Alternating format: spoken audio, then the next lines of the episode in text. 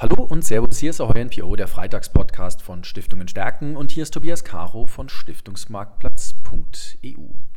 Für die heutige Folge Freitagspodcast habe ich mir einen echten Finanzexperten eingeladen, der auch gerne mal um die Ecke denkt und auch schaut, nämlich Werner Hedrich, den Chef von Globalance Invest in München. Wir beide sitzen in seinem Büro hier in der Münchner Innenstadt zusammen. Lieber Werner Hedrich, herzlich willkommen im Freitagspodcast. Dankeschön. Und wir haben uns natürlich die aktuelle Lage ein bisschen vorgenommen und auch die Antworten, die Ihr Haus drauf zu finden gibt. Ähm, die Nachrichtenlage ist momentan, ich würde sagen, wirklich unwägbar. Man kann das kaum so richtig greifen. Wir, wir tappen von einer Krise in die nächste. Wir machen uns große Sorgen, wie geht unser Geschäftsmodell Deutschland weiter, wie geht es in der Welt weiter. Aktuell gerade G20-Gipfel. Putin ist nicht dabei, Lavrov sitzt im Schlafanzug im Hotel. Wie geht es denn jetzt in der Welt weiter, beziehungsweise wie beurteilen Sie das Ganze übergeordnet? Ja, wir haben natürlich die gleichen Beobachtungen, die Sie gerade anführen. Und wir merken schon, dass es in der Anlagewelt beim Investieren wir vor einem Paradigmenwechsel stehen. Die Menschen und Investoren merken, dass die Welt nicht nur ein Marktplatz ist, sondern ein Lebensraum. Mhm.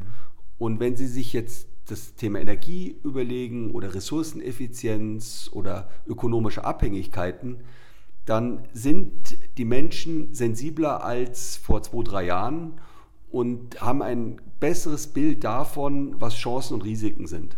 Und wir versuchen bei unseren Investments, in unserer Vermögensverwaltung oder bei Investmentfonds, eben in die Unternehmen und in die Geschäftsmodelle zu investieren, die in Zukunft diejenigen sein werden, die effizient auf die Themen wie Ressourcenknappheit, Innovationen bei Klima und Energie Antworten haben, Produkte und Losungen haben, weil wir fest davon ausgehen, dass wer die guten Produkte und die guten Leistungen und Lösungen hat für globale Herausforderungen, der wird sehr erfolgreich sein in ökonomischer Hinsicht.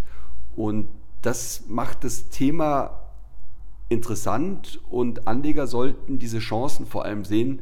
Die Risiken sind natürlich auch da, die haben Sie angesprochen, aber es gibt sehr interessante technische Möglichkeiten, wie wir zum Beispiel das Thema Ressourcenknappheit entgegnen oder nehmen Sie das Thema ähm, erneuerbare Energien.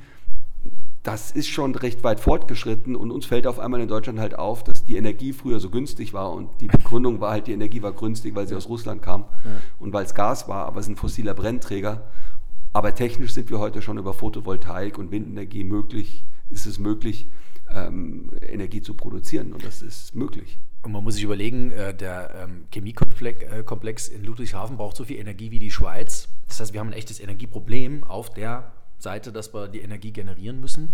Jetzt haben Sie gerade ein spannendes Bild, ein sehr schönes Bild, finde ich, kreiert, dass die Welt ein Lebensraum ist und dass es eben nicht nur ein Marktplatz ist. Ist das wirklich was, dass Ihre Kunden, mit denen Sie sprechen, dass die auf Sie zukommen, auch genau mit diesem dass die im Kopf diesen Paradigmenwechsel schon vollzogen haben und von ihnen am Ende des Tages Investment für morgen verlangen und nicht mehr so, wie wir es bisher gemacht haben. Ist das so? Unsere Interessentinnen und Interessenten und Kundinnen und Kunden sind in der Tat Menschen, die ein größeres Bild haben, die eben die Welt nicht nur als Marktplatz verstehen, sondern als Lebensraum und die möchten nachhaltig und zukunftsorientiert investieren. Mhm.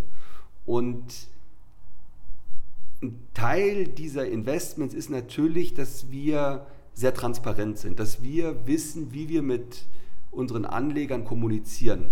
Und so versuchen wir natürlich unsere Portfolios auch aufzustellen und gut zu begründen, warum wir zum Beispiel in der Vermögensverwaltung, in Mikrofinanz investiert sind, mhm.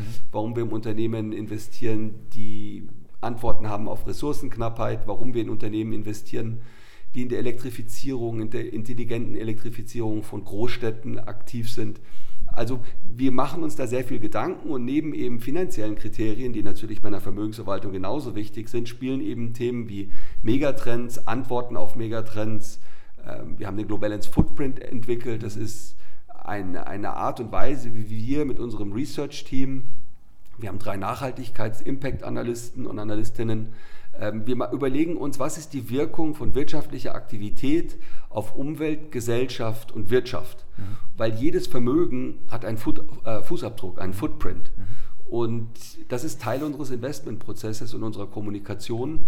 Und das bietet sehr interessante Einsicht neben einer Cashflow-Analyse oder einer Bilanzanalyse. Mhm. Sie können damit Unternehmen identifizieren, die sehr ordentliche Margen verdienen, die langfristig erfolgreich sein werden und eben eine positive Wirkung haben auf mhm. Gesellschaft, Umwelt und Wirtschaft. Und das ist ja tatsächlich ein globales Thema. Wenn ich hier durch die Scheibe, durch Ihren Besprechungsraum schaue, dann haben Sie dort eine Weltkarte und dort sind Ihre Investments abgetragen mit so kleinen äh, Magnetpins das ist ja tatsächlich etwas, was die ganze Welt betrifft, jetzt nicht nur Deutschland. Wir in Deutschland haben vielleicht ein spezifisches Energieproblem, aber das ist ja tatsächlich ein globales Problem. Das heißt auch, das Investmentuniversum ist ein globales für Sie. Ne? Unser Investmentuniversum ist in der Tat global und ähm, wir betrachten die Welt und wir haben einfach ein paar Grundpfeiler bei uns eingezogen von unseren Investmentüberzeugungen. Nehmen Sie zum Beispiel fossile Energieträger, fossile Brennstoffe. Ähm, wir investieren grundsätzlich nicht in fossile Energieträger mhm. und das machen wir seit mehr als elf Jahren, seitdem es die Bank in der Schweiz gibt und die Vermögensverwaltung in Deutschland, weil wir einfach sagen, dass das eine alte Technologie ist oder eine alte Energiequelle. Und ähm, wir wissen, was uns die Kinder auf der Straße sagen. Wir wissen, dass wir eine große Herausforderung beim Weltklima haben. Und da macht es halt für uns wenig Sinn, lang- und mittelfristig in fossile Brennträger zu investieren, sondern wir suchen dann eben die Investments bei den alternativen Energien, mhm. die davon mittel- und langfristig profitieren werden, weil die Welt hat vereinbart, nach dem Pariser Abkommen, dass wir die CO2-Emissionstätigkeit weltweit reduzieren werden. Das ist ein globales Problem. Und wer Lösungen für dieses globale Problem hat, ähm, wird sehr erfolgreiche Investments haben. Das ist eine feste Überzeugung von uns. Und das sind dann diese Zukunftsbeweger. Die, Sie haben ja auch einen Zukunftsbewegerfonds ähm, und genau diese Unternehmen sind dann die, die die Zukunft im Positiven prägen. Ne? Genau, und ähm, das ist jetzt ähm, vor allem eine ökonomische Überlegung von uns. Also wir haben neun globale Megatrends definiert. Die kennen Sie auch alle. Da gehört Klima und Energie dazu, da gehört neue Mobilität dazu, da gehört die Urbanisierung dazu, da geht es um demografische Entwicklung, mhm. Gesundheit und Alter. Mhm. Also es ist nicht nur das Umweltthema, sondern es ist ein breites, globales, gesellschaftliches Thema. Und diese neun Megatrends zeichnen sich eben dadurch aus, dass sie global sind und Sie haben die Welt angesprochen. Zum Zweiten sind sie interdependent.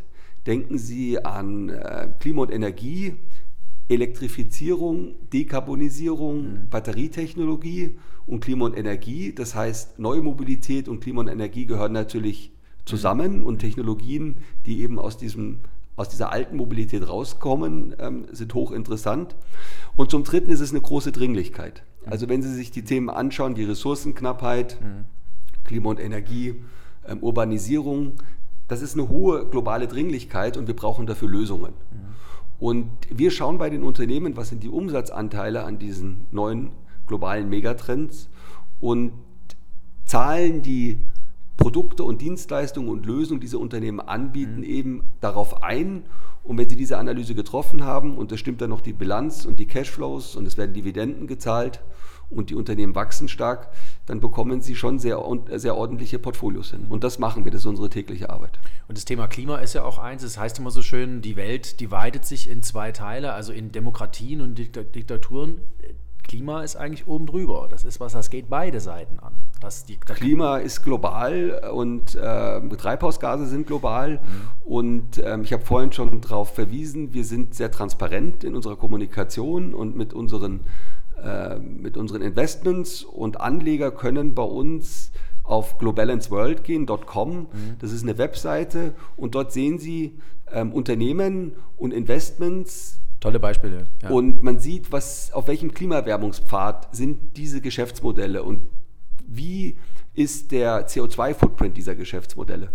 Und das gibt sehr interessante Einsichten und Investoren können eben dann sehen, ist mein Geschäftsmodell, in was ich investiere, sehr CO2-lastig mhm. oder ist es nicht CO2-lastig? Und das gibt auch eine interessante Information letztendlich fürs Investieren, weil es geht um Langfristigkeit. Mhm. Und wenn die Welt vereinbart hat, dass sie CO2 oder Treibhausgasemissionsärmer wird, mhm. dann ist das ein Baustein innerhalb einer Vermögensverwaltung, eines Investmentfonds, was nach unserer Einschätzung einfach dazu gehört. Kann ich jedem nur zu empfehlen, sich darüber zu informieren und sich das anzuschauen.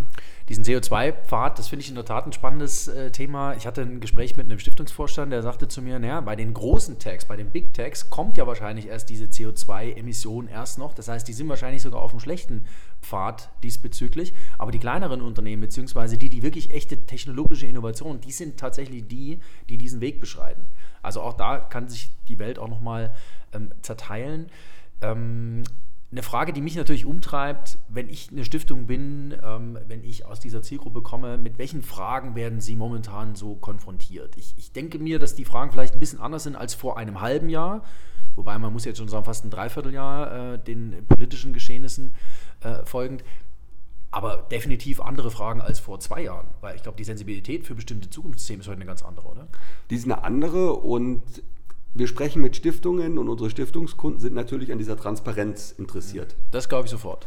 Und ich bekomme natürlich die Frage, ähm, ist mein Stiftungsvermögen, sind meine Kapitalanlagen innerhalb der Stiftungen im Einklang mit meinem Stiftungszweck? Mhm. Und ähm, es gibt gerade an, eine andere Diskussion, die ist aber ähnlich wie beim Stiftungsvermögen. Sie müssen sich vorstellen, dass Ärzte zahlen in Versorgungswerke ein. Mhm. Und es gibt eine wachsende äh, ähm, Interesse und Nachfrage nach ähm, Einzahlern in diese Versorgungswerke von Ärzten, die halt sagen, also ich bin Arzt, ich möchte Leben bewahren, ich habe den hippokratischen Eid geschworen, aber ich möchte nicht, dass in meiner Altersvorsorge, in meinem Versorgungswert Exxon-Aktien liegen, weil die natürlich den Klimawandel befeuern und ähm, Öl fördern und als Geschäftsmodell fossile Brennstoffe haben. Und da gibt es mittlerweile eine Diskussion, dass eben die Ärzteschaft sagt, wie kann ich das in Einklang bringen? Und das ist eine Analogie im Prinzip, finde ich, zum Stiftungsvermögen. Mhm. Also ich kann einen Stiftungszweck haben und immer mehr Stiftungen machen sich darüber Gedanken, ob eben das Stiftungsvermögen im Einklang ist mit dem Stiftungszweck. Mhm. Und äh, Sie haben vorhin Big Tech zum Beispiel angesprochen. Ähm, da geht es jetzt weniger um Klima und Energie. Ja, das ist sehr ressourcenintensiv. Mhm aber die kaufen mittlerweile auch nachhaltig äh, Strom ein, also grünen Strom, weil sie sich mhm. natürlich dessen bewusst sind. Ähm, aber äh, bei Big Tech interessiert uns dann zum Beispiel, wie sieht es da aus um Datenschutz? Mhm. Wie steht es darum aus ähm, um das Thema Menschenrechte? Also wir haben bei uns auch in der Vermögensverwaltung Big Tech-Aktien mhm. und wir nehmen auch die Stimmrechte unserer ähm, Eigentümer, also trauhänderisch wahr, also mhm. unserer Kunden mhm. auf den Vollversammlungen. Mhm. Und wir haben zum Beispiel bei Big Tech dafür gestimmt, dass im Verwaltungsrat, also im Aufsichtsrat eines großen US-Konzerns, ein, ein Repräsentant sitzt mit Menschenrechts- und Bürgerrechtserfahrung. Mhm, okay. Weil jetzt an der Diskussion um Twitter merken wir. Genau, sofort das Menschenrechtsgremium abgeschafft. Ne? Erste also es geht um Sensibilität, dass ja. diese Plattformen natürlich Kommunikationsplattformen sind, dass ja. sie auch sein sollen, aber dass es einen Moderator braucht oder ein ja. Korrektiv. Genau. Und wenn natürlich in einem Unternehmen das wirtschaftlich so auch aufgebaut ist, dass im Verwaltungsrat jemand sitzt, der Menschenrechts- und Bürgerrechtserfahrung hat, dann wird dieses Thema sicherlich im Konzern anders behandelt, als wie wenn dort mhm keiner im Aufsichtsrat. Oder also da wirken Sie schon drauf ein. Das ist so da wirken wir drauf ein und wir nehmen die Stimmrechte unserer ähm, Teilhaber im Fonds oder in der Vermögensverwaltung treuhänderisch wahr und wir vertreten die Stimmrechte dann äh, unserer Positionen auf den Versammlungen. Mhm. In Europa, in Deutschland oder in den Vereinigten Staaten, da wo wir investiert sind. Wir kriegen dort Hilfe ja. von, äh, von, von Beratern, aber wir repräsentieren die Stimmrechte und wir sind auch im direkten Dialog mit unserem Nachhaltigkeitsteam, mit unseren Investments mhm. und fordern sie zum Beispiel auf, dass sie beim Carbon Disclosure Project mhm. mitmachen, also dass sie bessere Daten liefern für die CO2-Emissionstätigkeit ihrer wirtschaftlichen mhm. Aktivität, weil wir letztendlich wieder für unsere Analysen die Daten brauchen und an die Transparenz glauben. Mhm. Und so schließt sich dann letztendlich der Kreis. Mhm. Das ist insofern eine, eine, eine sehr gute Herangehensweise, weil natürlich wenn wir es jetzt mal aus Stiftungssicht denken, die dürfen eigentlich in nichts investieren, was ähm, problembehaftete Aktivitäten sind. Und mhm. aus sowas entstehen natürlich problembehaftete Aktivitäten, wenn da keine Sensibilität dafür da ist. Das ist richtig. Und ich glaube, da ähm, haben Investoren eine ganz wichtige Aufgabe, da auch einzuwirken. Wir reden auch immer viel über das Thema Nachhaltigkeit im Spannungsverhältnis mit Risiko und Performance. Da muss ich Sie natürlich ein bisschen dazu fragen. Sie sind ein langjähriger Beobachter zum Beispiel der Fondslandschaft, auch des nachhaltigen Investierens. Sie machen es jetzt eben täglichen hier an welcher Stelle gewinne ich, verliere ich was, beziehungsweise ist das eigentlich die richtige Betrachtung, dass ich sage, nachhaltig, weniger Performance, ist das die, eigentlich die richtige Frage? Also die Frage ist vor allem äh, für mich als auch ehemaliger Investmentanalyst mhm. und äh, wie Sie es angesprochen haben, ich habe ja 14 Jahre bei Morningstar gearbeitet. Ähm, es geht um das Thema Langfristigkeit und Studien zeigen, dass nachhaltige Kapitalanlagen oder nachhaltige Aktienstrategien keinen Performance-Nachteil haben. Jetzt nehme ich dieses Jahr wenn Sie in Exxon, Royal Dutch Shell und Total investiert hätten, war ich einen Hauch besser. die sind 50 Prozent vorne. Also das muss man so sagen. Ja. So, aber unsere Kunden wissen und unsere Investoren wissen, dass wir keine fossilen Brennstoffe kaufen und sie möchten das auch nicht. Mhm. Und dieser Performance-Nachteil, den wir dieses Jahr haben, der wird sich in den nächsten Jahren wieder auswaschen. Mhm. In den Jahren vorher haben wir davon profitiert. Mhm. Und ähm, durch diesen Zukunftsbeweger-Ansatz, den wir verfolgen, wo wir eben in diese interessanten Geschäftsmodelle, die langfristig stark wachsen werden, investieren, werden wir das auch kompensieren können.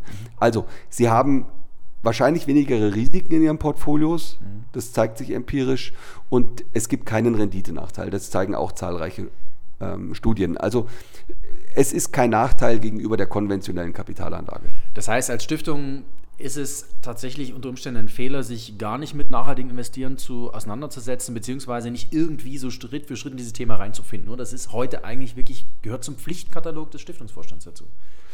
Also ich meine schon, vor allem ich habe ja einen Stiftungszweck und meistens der ist eigentlich dem Gemeinwohl verpflichtet. Also wenn ich da investiere und das ist entgegen des Gemeinwohls, mache ich einen Fehler. Ja, also ich verweise jetzt nochmal auf die Ärzte, die halt von sich mhm. sagen, ich möchte Menschen heilen ja. Und äh, der Klimawandel ist ein Problem und es hat eine Auswirkung auf unsere Gesundheit, hat Auswirkungen auf Ernährung, auf Ressourcenknappheiten und dann investiere ich in Geschäftsmodelle, die dem eigentlich schon kurzfristig entgegenwirken und die letzten Jahrzehnte dem entgegengewirkt haben, dann ist das ja nicht im Einklang mit der Mission und der ähm, des Berufs des Arztes oder der Ärztin. Und deswegen, glaube ich, gibt es da eine immer größere Sensibilität bei den Menschen. Jetzt habe ich noch eine letzte Frage, ähm, die interessiert mich persönlich, weil ich selber eher ein konstruktiv positiver Mensch bin. Wenn Sie sich mit Zukunft beschäftigen, mit den Zukunftsbewegern, mit Unternehmen, die ganz offensichtlich an einem besseren Morgen bauen, Gibt Ihnen das auch so als Mensch ein positiveres Gefühl für das Morgen? Mir persönlich schon. Also wenn ich mich den ganzen Tag von diesem Krisen und was weiß ich was Getöse einlullen lasse, ganz ehrlich, bin ich morgen fertig. Wie geht es Ihnen damit? Ja, also die, die, die Nachrichtenlage ist in den letzten Monaten nicht sehr euphorisch gewesen. Das stimmt schon. Aber jetzt schauen Sie, nehmen wir Corona, es war alles nicht schön. Ähm, gleichzeitig leben wir in einem der reichsten Länder der Welt. Mhm. Und äh, das war keine gute Zeit, aber wir haben alle überlebt, ja. Und äh, es gibt einen Impfstoff. Und wer hätte gedacht am Anfang, dass so schnell ein Impfstoff zur Verfügung steht? Und dass es Mindset so gut geht deswegen. Ja. ja. Und äh, diesen Impfstoff würde es jetzt zum Beispiel nicht geben, wenn es kein Innovationskapital gegeben hätte. Also kein Venture Capital, damit dieser Impfstoff ähm, hergestellt werden kann und erforscht werden kann. Und denken Sie an die, an die Klimawende. Ja, das ist dramatisch und uns wird gerade schmerzlich vor Augen geführt, wie abhängig wir von russischem Gas sind. Aber gleichzeitig wird uns doch mal veranschaulicht, dass eigentlich Wind und Solar schon die Lösung ist und dass es wir technisch geschafft haben und dass die Produktionskosten von, von, von Strom äh, günstiger sind als die von Atomkraft und auch nicht die externe, externen Effekte haben von fossilen Brennstoffen. Also die Lösungen sind da. Die Frage muss ja mehr sein, warum haben wir nicht heute schon heute 80 Prozent regenerative Energien? Und jetzt machen wir uns halt gezwungenermaßen auf diesen Weg und über den Umweg Ölschiffe? Ja, äh, vor allem das, das Gasproblem muss gelöst werden und natürlich ist mittel- und langfristig die Lösung regenerative Energien, weil die, die, die Sonne scheint und die Technologie ist da und der Wind weht. Und jetzt muss man noch in die äh, Transmission investieren, dass äh, dieser alternative Strom von A nach B kommt. Mhm. Aber die Lösung ist ja technisch da und auch ökonomisch da. Also es ist, nie, es ist günstiger als andere Energiequellen und es hat keine negativen oder nur gering negative ähm, externe Kosten wie CO2-Verschmutzung. Und das ist ja wieder positiv zu sehen, dass wir als Menschen da Lösungen haben, nur dass wir leider manchmal ein bisschen träge sind. Aber wir machen uns schon auf den richtigen Weg. Das ist ein schönes Schlusswort. Wir machen uns auf den richtigen Weg, äh, liebe Zuhörerinnen und Zuhörer. Ähm, es verabschieden sich zwei Zukunftsoptimisten.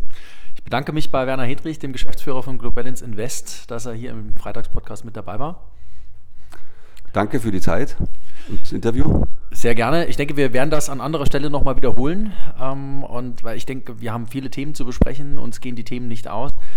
Werner Hedrich, vielen Dank, äh, dass Sie dabei waren. Und liebe Zuhörerinnen und Zuhörer, bleiben Sie uns gewogen hier auf Stiftungen stärken. Natürlich gibt es jede Woche eine neue Folge Freitagspodcast der MPO auf www.stiftungenstärken.de.